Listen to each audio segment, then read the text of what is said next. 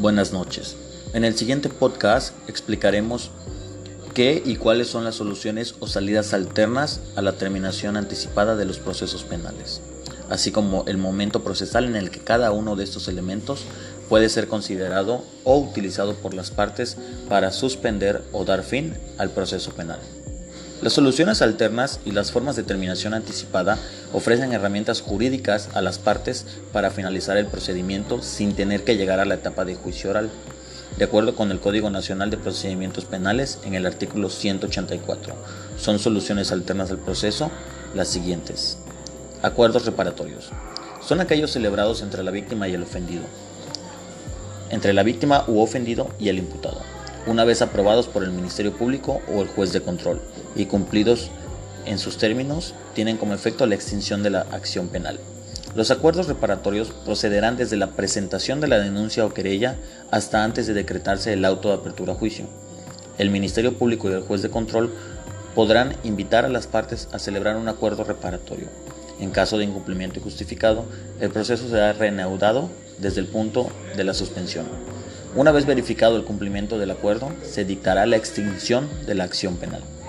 El segundo es la suspensión condicional del proceso.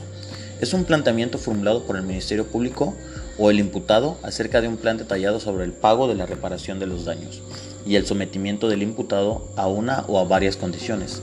Puede solicitarse a partir de que se ha dictado el auto de vinculación a proceso hasta antes del auto de apertura a juicio oral.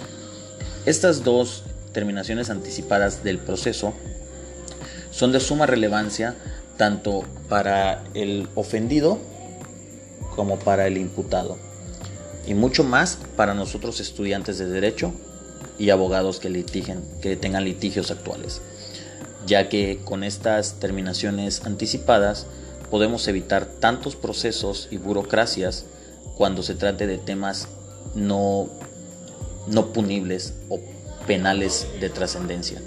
Quiero decir, estos, estas soluciones solamente aplican para casos específicos, donde el delito no sea de mayor gravedad, sino que sean denuncias por querella o casos no imputables que necesiten o que no sean delitos graves y tienen que cumplir con las condiciones que el juez imponga, firmando de esta manera una acta de convenio entre ambas partes. Yo estoy sumamente de acuerdo con estas eh, nuevas modificaciones que ha otorgado el, el nuevo sistema de justicia penal acusatorio porque nos porque nos contrae lo que podría ser todo un proceso como se hace regularmente.